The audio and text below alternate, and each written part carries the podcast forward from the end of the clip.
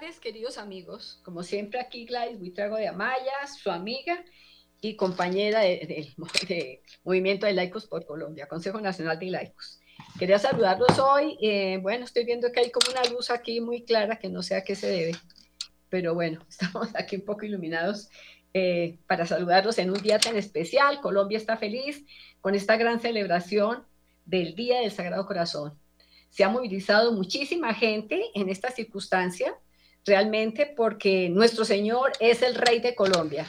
Estamos con nuestro Señor como Rey de nuestro país, Rey del mundo, y a Él tenemos que acudir porque realmente las situaciones están muy difíciles. Y yo hablaba precisamente con alguien que llegó de Europa en estos días y me decía que la situación de, Europa puede estar como aquí o hasta peor, porque allá las condiciones de vida, la gente ya no tiene mucha esperanza de futuro, ya está viendo las cosas como de una manera diferente, ya como que ven que las expectativas para ellos están cambiando, no hay la misma ilusión de países como estos que somos mm, jóvenes relativamente, a pesar pues de los años que tenemos de existencia, desde 1492, cuando nuestra, nuestro continente americano pues llegaron Cristóbal Colón y todos estos expedicionarios de España.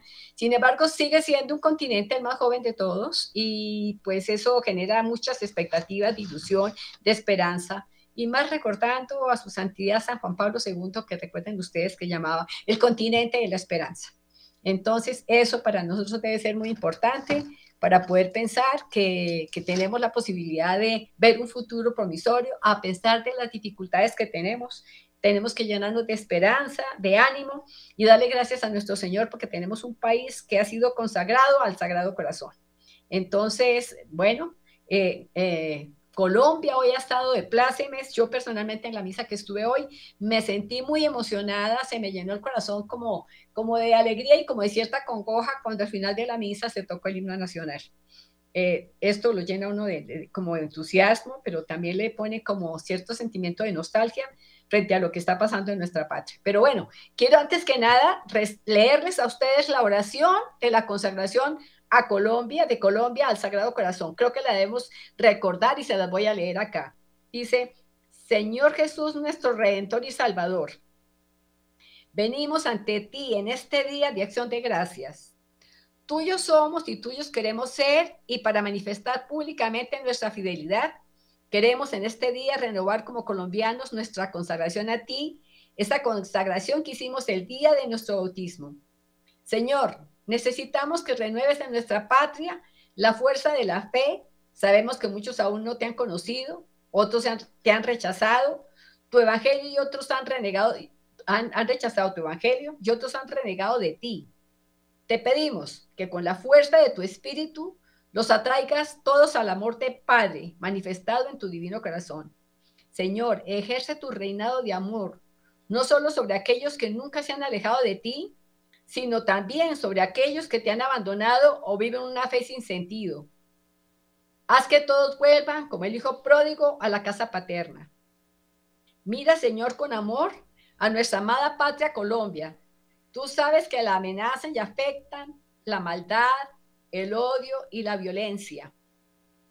Mira nuestra patria a la que hemos consagrado también. A ver, si tú sabes que la idolatría de la riqueza, gracias Luis Fernando, tú sabes que la idolatría de la riqueza y las tinieblas de la mentira han ahogado la verdad y la justicia. Concede a tus fieles ser auténticos testigos de tu reino.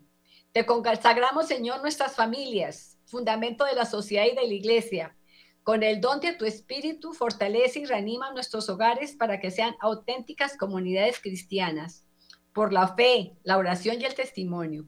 Que llegue a nosotros tu reino, el reino de la verdad y de la vida, el reino de la justicia, el amor y la paz. Amén. Ahí viene otra parte también muy interesante que viene con otras oraciones que vale la pena que sigamos. Entonces, eh, dice que hay unas preces para el Sagrado Corazón que es bueno que las recordemos. Dice, corazón de Jesús, salvada Colombia, pues las muchas aguas de la tribulación la han inundado y un terreno impetuoso de impiedad y calamidades amenazan precipitarla al abismo. Entonces decimos, por vuestro, vuestra agonía en el huerto, corazón de Jesús, salva a Colombia. Por el beso traidor, corazón de Jesús, salvada Colombia. Por la bofetada que recibiste en la casa de Anás, Corazón de Jesús, salvada Colombia.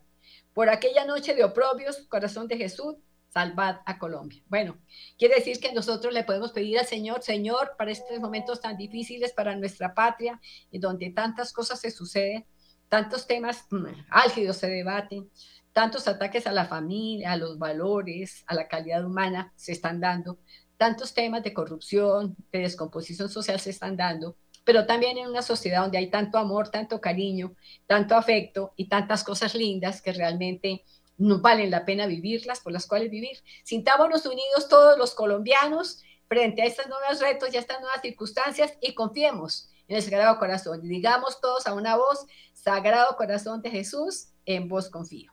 Pero bueno, ahora los quiero invitar entonces a algo que es muy lindo. ¿De dónde nació esta celebración del Sagrado Corazón? Pues les he traído la biografía de Santa María, Santa Margarita María de Alacoque, que es una, es una santa nació en una población de Francia, es una, es una santa que realmente hizo una labor maravillosa, pero bueno, no les voy a adelantar nada porque bien vale la pena que escuchemos esta maravillosa biografía. Le saluda a su hermano en Cristo, Fray Valero, compartiendo la buena noticia de nuestro Señor Jesucristo para cada día.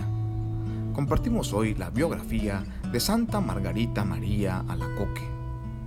Cada 16 de octubre celebramos la fiesta de Santa Margarita María Alacoque, que nació el 25 de julio del año 1647 en Llanos, Borgoña. Fue la quinta de siete hijos de un notario acomodado. A los cuatro años, Margarita hizo una promesa al Señor.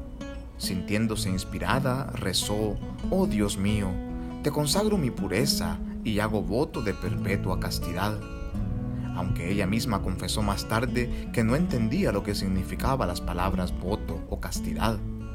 Cuando tenía ocho años, murió su padre.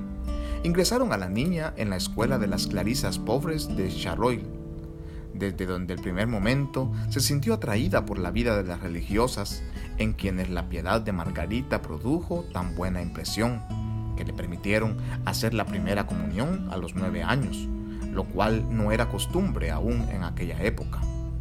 Dos años después, Margarita contrajo una dolorosa enfermedad reumática que la obligó a guardar cama hasta los 15 años. Por este motivo tuvo que regresar a su casa. Ya de regreso, Margarita, que estaba muy enferma y sin tener un remedio seguro, buscó alivio en la Santísima Virgen María le hizo una promesa que si ella le devolvía la salud, se haría una de sus hijas. Apenas hizo la promesa, recobró la salud. Dice Santa Margarita, recibí la salud y una nueva protección de esta señora, la cual se declaró dueña de mi corazón, que mirándome como suya, me gobernaba como consagrada a ella, me reprendía mis faltas y me enseñaba a hacer la voluntad de Dios. Además de la salud, esta promesa logró en Margarita un profundo sentido de unión con la Virgen, quien desde ese momento empezó a dirigir toda su vida, pero no sin dificultades. Margarita María hizo voto a la Virgen de ayunar todos los sábados y de rezar el oficio de su Inmaculada Concepción. Viendo su deseo de radical entrega, la Santísima Virgen le ayuda a alcanzar su meta. Las cosas en la casa de Margarita no iban muy bien. Desde la muerte de su padre, se había instalado en su casa dos parientes y una de las hermanas de su papá, quienes habían relegado a segundo término a la mamá de Margarita y habían tomado en sus manos el gobierno de la casa. Y así no tenían autoridad alguna, ni Margarita ni su mamá en la casa. Era una guerra continua, ya que todo estaba bajo llave de tal modo que ellas no podían hacer nada sin el permiso de sus parientes. Margarita entonces empezó a dirigir todos sus afectos, su dicha y su consolación en el Santísimo Sacramento del altar. Pero ni siquiera eso le fue posible libremente, ya que la iglesia de su pueblo quedaba a gran distancia, y Margarita no podía salir de la casa sin el permiso de sus familiares. En repetidas ocasiones, un familiar le daba permiso y otro se lo negaba. Pero si Margarita sufría por su situación, era más todavía el sufrimiento que le causaba el ver la condición de su madre. Ella, enferma, con una erisipela en su cabeza que le producía una hinchazón e inflamación muy peligrosas, se veía continuamente cerca de la muerte. Y por cuanto más rogaba Margarita a sus parientes para que ayudasen a su mamá, ellos, sin mucho interés, buscaron tan solo un cirujano que la vio una sola vez. Este, después de hacerla sangrar por un rato, les dijo a todos que solo un milagro podría salvar a la mamá de Margarita. Viendo el descuido hacia su madre en medio de su estado crítico, Margarita se angustia y acudió al Señor en búsqueda de una solución. En oración le pidió que él mismo fuese el remedio para su pobre madre y que le enseñase a ella qué tenía que hacer. En cuanto regresó a su casa, encontró que estaba reventada la mejilla de su mamá con una llaga casi tan ancha como la palma de su mano, y de ella salía un hedor insoportable. Venciendo su natural repugnancia hacia las heridas, Margarita curaba todos los días la llaga de su mamá, teniendo varias veces que cortar mucha de su carne podrida. Durante todo el tiempo de la enfermedad, Margarita apenas dormía y comía muy escasamente, pero no dejaba de dirigirse al Señor y le decía con frecuencia, mi soberano Maestro, si tú no lo quisieras no sucediera esto, pero te doy gracias de habérmelo permitido para hacerme semejante a ti. Y así iba creciendo en Margarita un gran amor a la oración y al Santísimo Sacramento. Ella se lamentaba, pues sentía que no sabía cómo orar, y fue el mismo Señor quien le enseñaba. Él la movía a arrodillarse ante Él y pedirle perdón por todas sus ofensas, y después de adorarlo, era el mismo Señor quien se le presentaba en el misterio que Él quería que ella meditase. Y consumido en Él, crecía en ella el deseo de solo amarlo cada vez más. Cuando su madre y sus parientes empezaron a hablarle de matrimonio, la joven Margarita no podía sino sentir temor, pues no quería en nada ir en contra de aquel voto de entrega exclusiva a Dios que una vez había pronunciado pero era grande la presión que ya no le faltaban pretendientes que querían empujarle a perder su castidad. Por otro lado, su madre le insistía. Llorando ella le decía a Margarita que no tenía más esperanzas para salir de la miseria en que se encontraban más que en el matrimonio de su hija Margarita.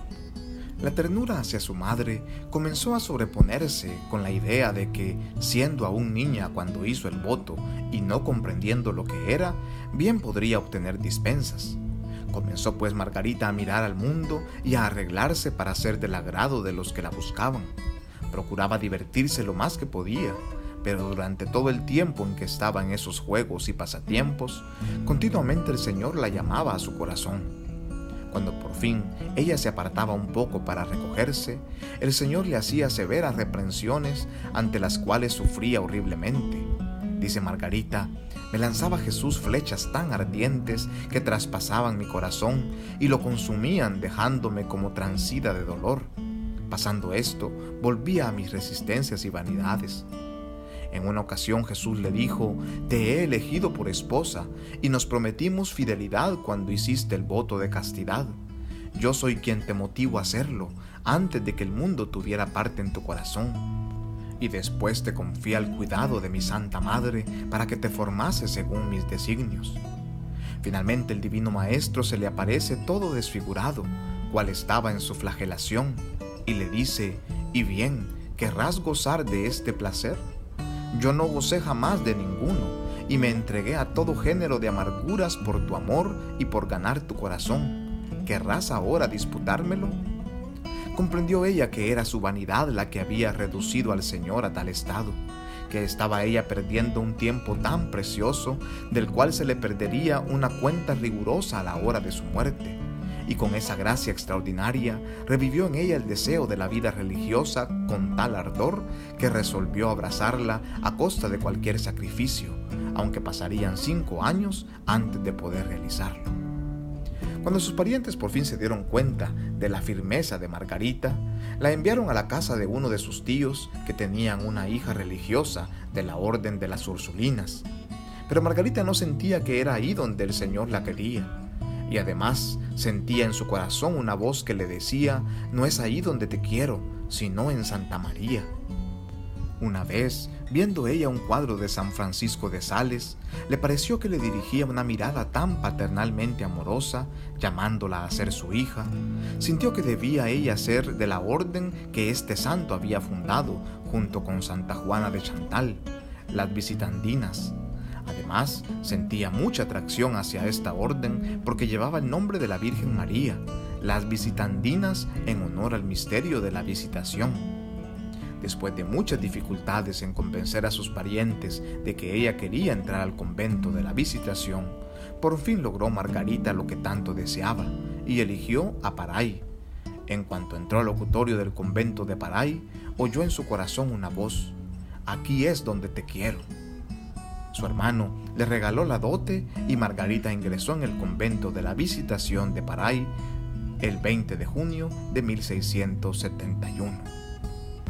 Luego de un sinnúmero de dificultades dentro de la vida religiosa en el convento, Santa Margarita hace voto de profesión el 6 de noviembre de 1672.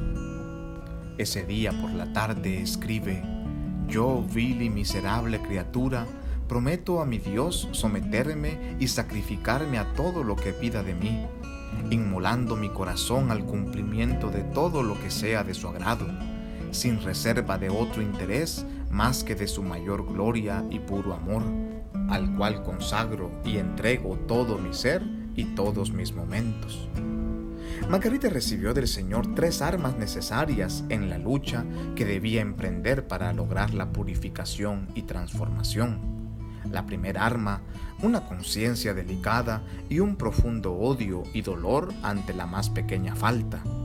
La segunda arma, la santa obediencia, y la tercera arma, su santa cruz. Jesús le comunicó una parte de sus terribles angustias en Getsemaní y la quiere víctima inmolada.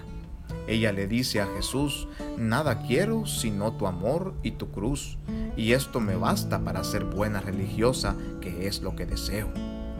El 27 de diciembre de 1673, día de San Juan el Apóstol, Margarita María, que tenía solo 14 meses de profesa y 26 años de edad, estaba como de costumbre arrodillada ante el Señor en el Santísimo Sacramento expuesto en la capilla. Era el momento de la primera gran revelación del Señor. Ella lo cuenta así. Estando yo delante del Santísimo Sacramento, me encontré toda penetrada por su divina presencia. El Señor me hizo reposar por muy largo tiempo sobre su pecho divino, en el cual me descubrió todas las maravillas de su amor y los secretos inexplicables de su corazón sagrado. Él me dijo, mi divino corazón está tan apasionado de amor a los hombres, en particular hacia ti, que no pudiendo contener en él las llamas de su ardiente caridad, es menester que las derrame valiéndose de ti y se manifieste a ellos para enriquecerlos con los preciosos dones que te estoy descubriendo, los cuales contienen las gracias santificantes y saludables necesarias para separarles del abismo de perdición.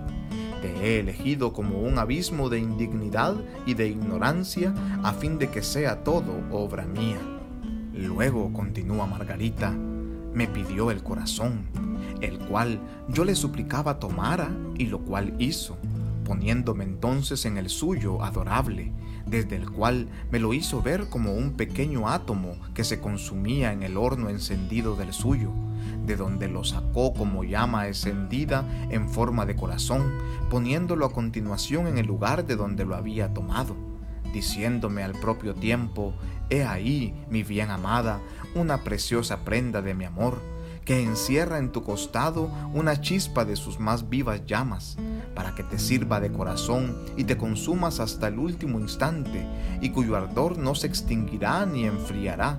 De tal forma te marcaré con la sangre de mi cruz que te reportará más humillaciones que consuelos. Y como prueba de que la gracia que te acabo de conceder no es nada imaginario, aunque he cerrado la llaga de tu costado, te quedará para siempre su dolor. Y si hasta el presente solo has tomado el nombre de esclava mía, ahora te doy el de discípula muy amada de mi sagrado corazón.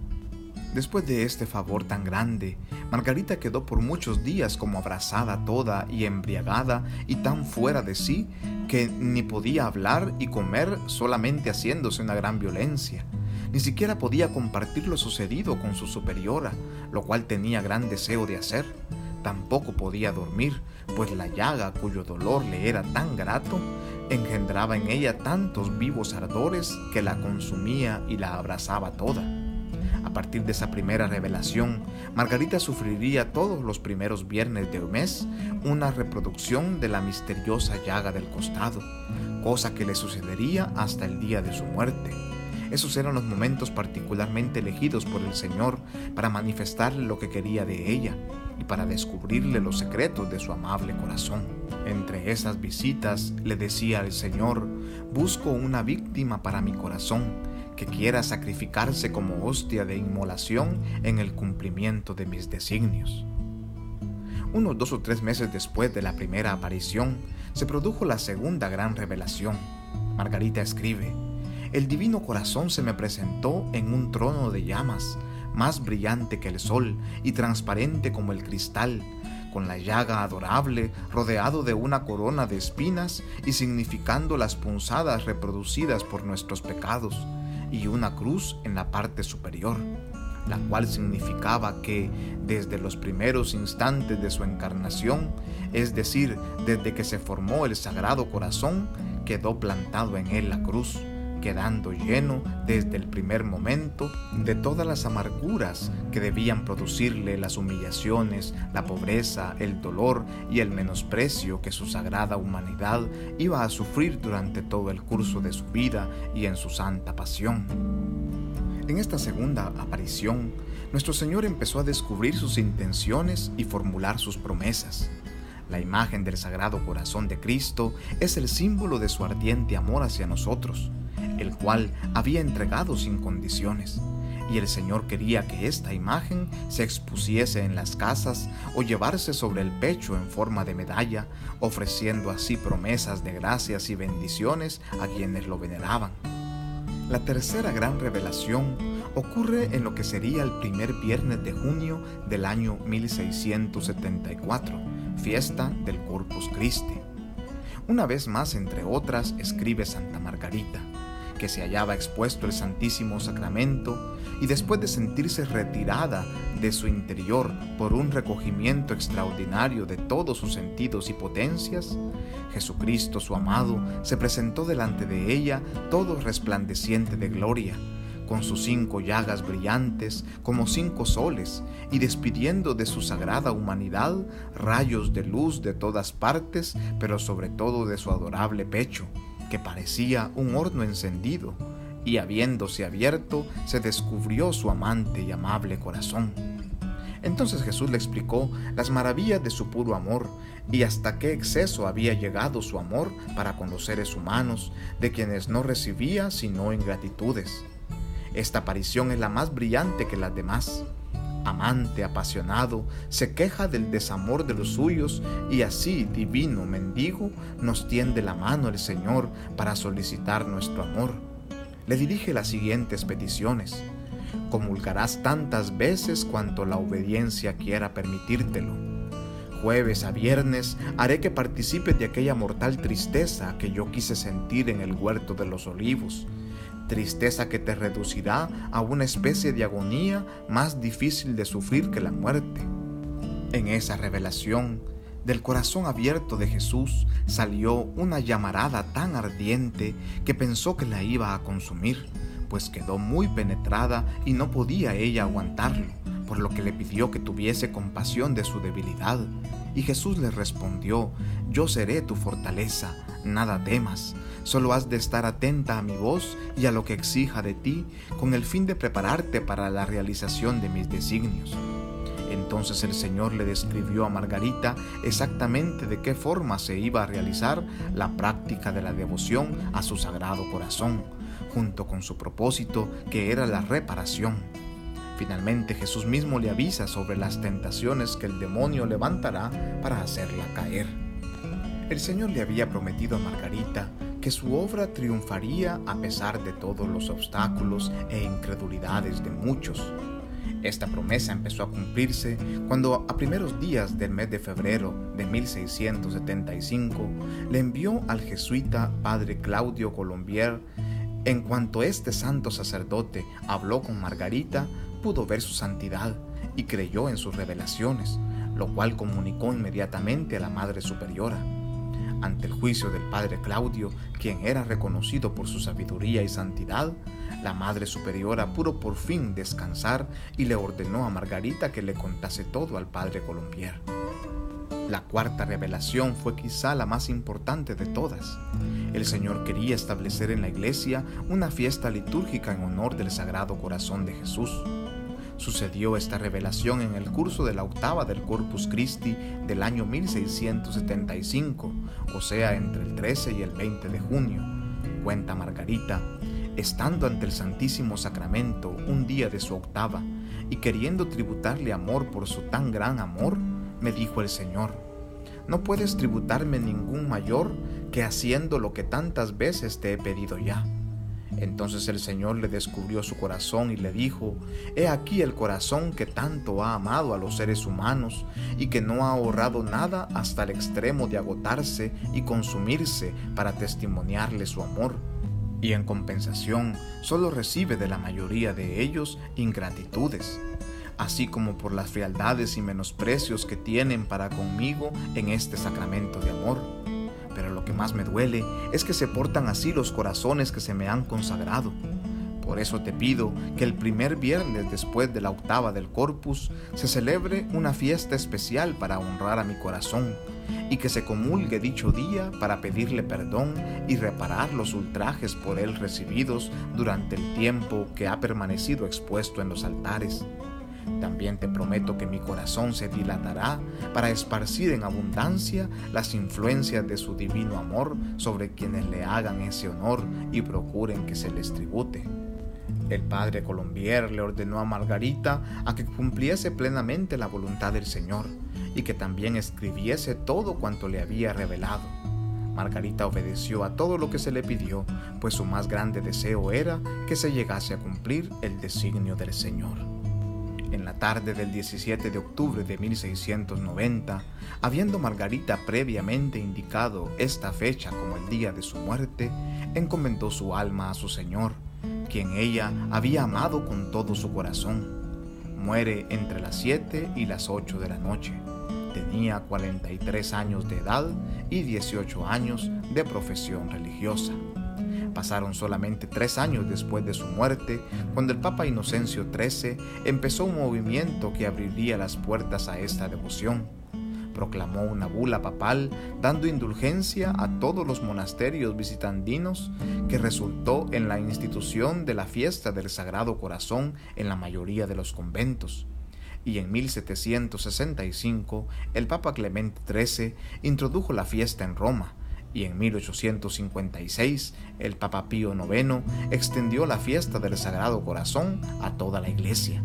Finalmente, en 1920, Margarita fue elevado a los altares por el Papa Benedicto XV.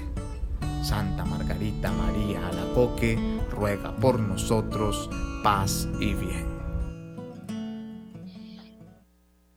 Qué especial, queridos amigos, que hayamos tenido la oportunidad de conocer de dónde viene esta historia tan maravillosa del Sagrado Corazón de Jesús. Esta santa que fue como el puente entre el cielo y nosotros, entre el Señor y nosotros para que nos transmitiera esto.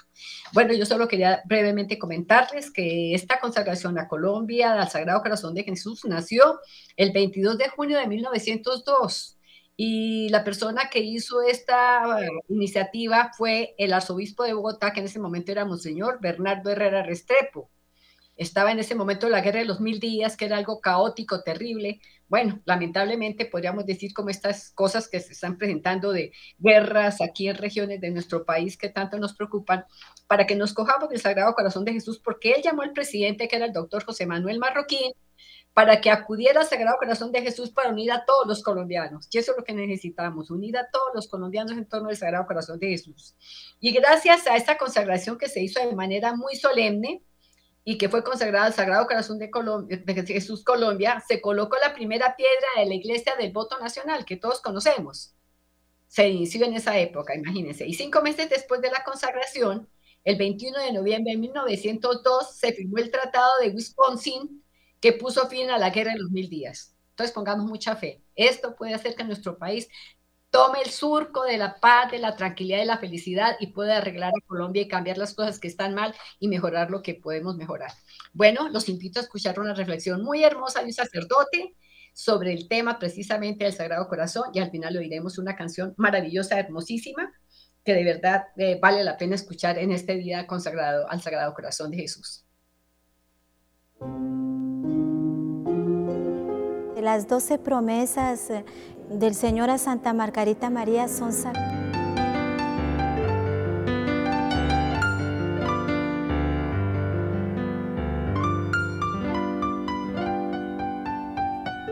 Señor mío y Dios mío, creo firmemente que estás aquí, que me ves, que me oyes.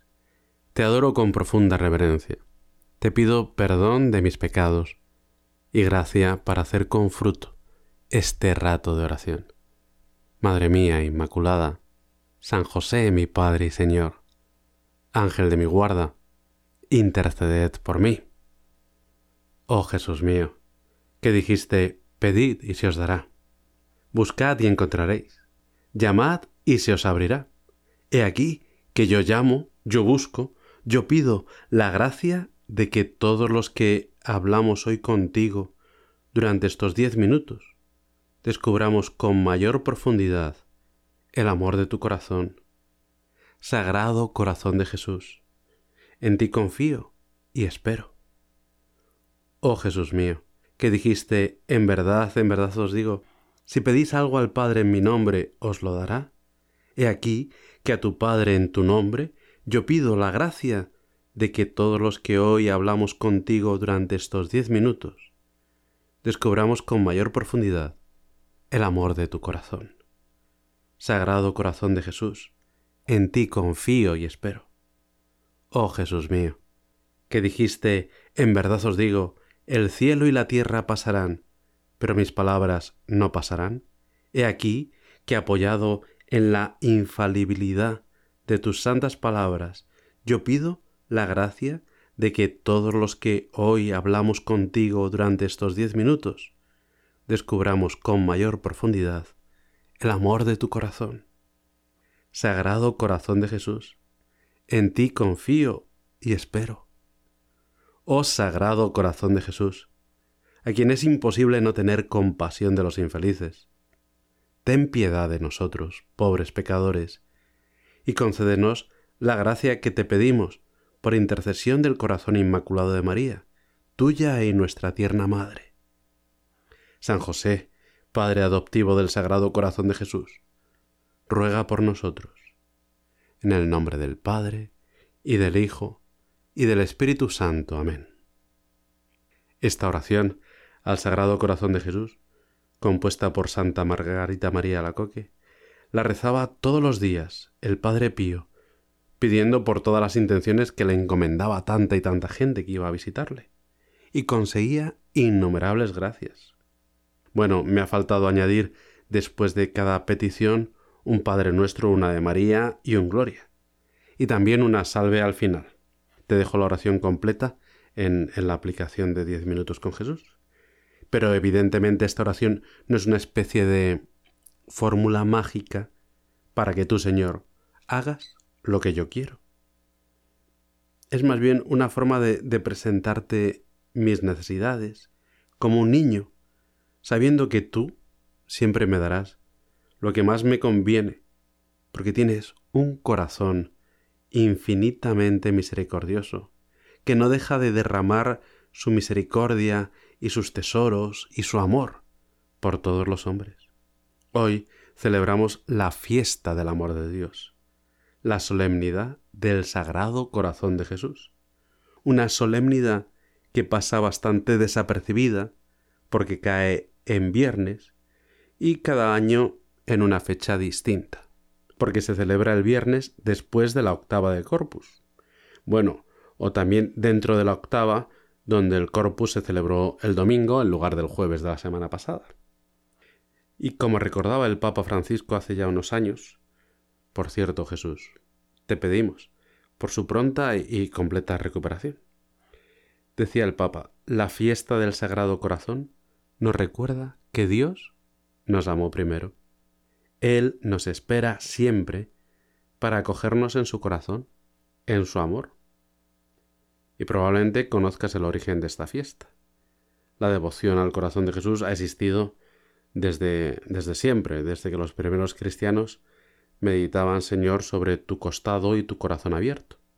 Pero en el siglo XVII, una monja francesa, Santa Margarita María Alacoque, bueno, seguro que no se pronuncia Alacoque, pero no tengo ni idea de cómo se pronuncia, solo tenía que haber preguntado al, al ignoto suizo. El caso es que Santa Margarita María tuvo unas visiones en la capilla de, de su monasterio también de nombre impronunciable, por lo menos para mí. Se escribe Paray Lemonial. En una de esas visiones, el 16 de junio de 1675, tu Señor te presentaste a Santa Margarita María y le mostraste tu corazón rodeado de llamas de amor, coronado de espinas y con una herida abierta de la que brotaba sangre. Y de su interior, además, salía una cruz. Y le dijiste unas palabras que podemos imaginar que nos dices también ahora a cada uno de nosotros.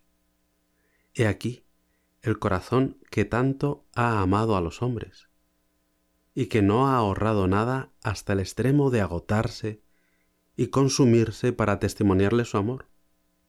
Y en compensación, sólo recibe de la mayoría de ellos ingratitudes por medio de sus irreverencias y sacrilegios, así como por las frialdades y menosprecios que tienen para conmigo en este sacramento de amor.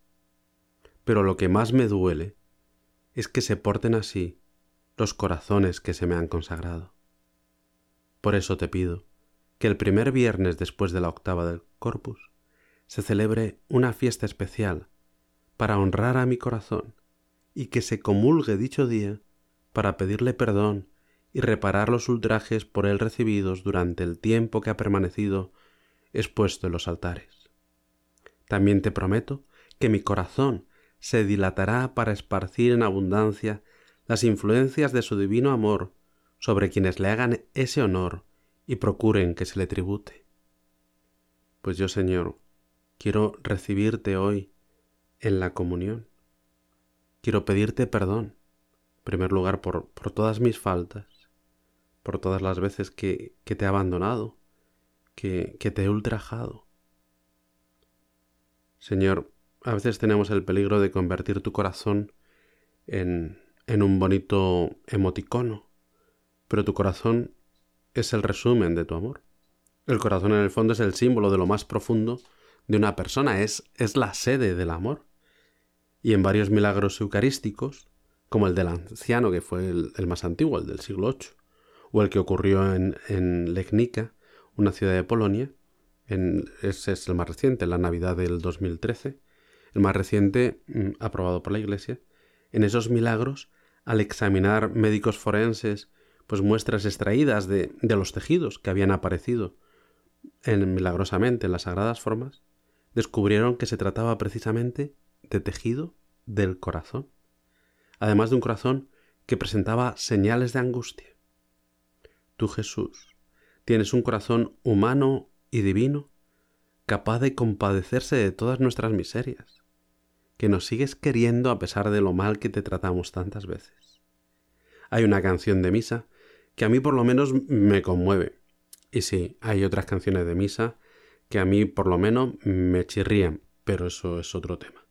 Y esa canción a la que me refiero habla precisamente de tu corazón. La letra dice así. Hay un corazón que emana, que palpita en el sagrario. El corazón solitario que se alimenta de amor.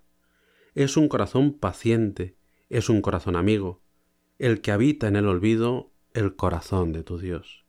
Es un corazón que ama, un corazón que perdona, que te conoce y que toma de tu vida lo peor, que comenzó esta tarea una tarde en el Calvario y que ahora desde el sagrario tan solo quiere tu amor.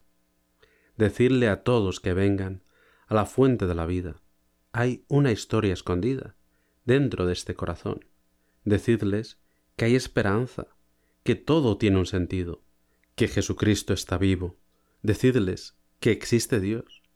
Es el corazón que llora en la casa de Betania. El corazón que acompaña a los dos de Maús. Es el corazón que al joven rico amó con la mirada, el que a Pedro perdonaba después de su negación. Es el corazón en lucha del huerto de los olivos, que amando a sus enemigos hizo creer al ladrón. Es el corazón que salva por su fe a quien se le acerca, que mostró su herida abierta al apóstol que dudó. Decidle a todos que vengan a la fuente de la vida, que hay una historia escondida dentro de este corazón. Decidles que hay esperanza, que todo tiene un sentido, que Jesucristo está vivo. Decidles que existe Dios. Hoy es la solemnidad de tu sagrado corazón, Jesús, pero en realidad todo el mes de junio está dedicado a Él, y como nos recomendaba también el Papa Francisco hace unos años, vamos a mirar con confianza al Sagrado Corazón de Jesús y a repetir con frecuencia, especialmente durante este mes de junio, Jesús, manso y humilde de corazón, transforma nuestro corazón y enséñanos a amar a Dios y al prójimo con generosidad. Además, no olvides que hoy es un día especial para rezar por la santidad de los sacerdotes. ¿Qué falta nos hace? Madre mía, mañana celebramos también tu corazón inmaculado. Ensánchanos el corazón para amar como Jesús.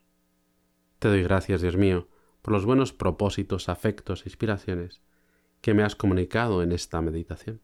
Te pido ayuda para ponerlos por obra. Madre mía Inmaculada, San José, mi Padre y Señor, Ángel de mi guarda, interceded por mí.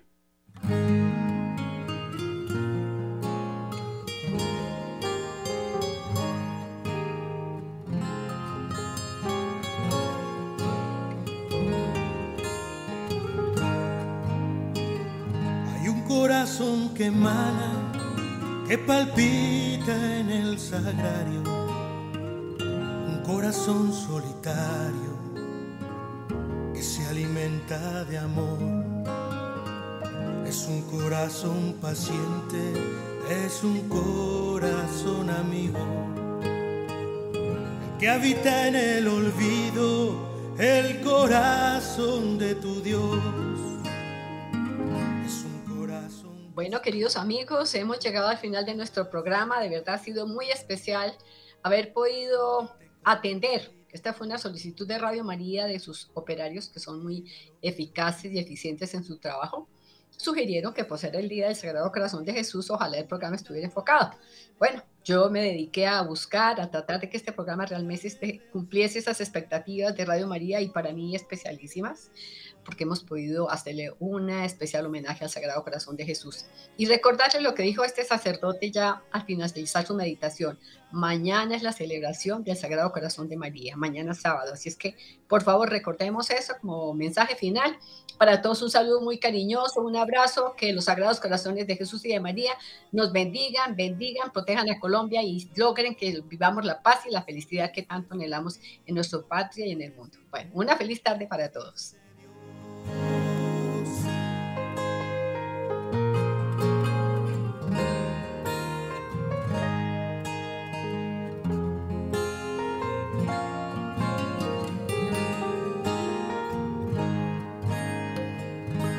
El corazón que llora en la casa de Betania, el corazón que acompaña a los dos de Maús.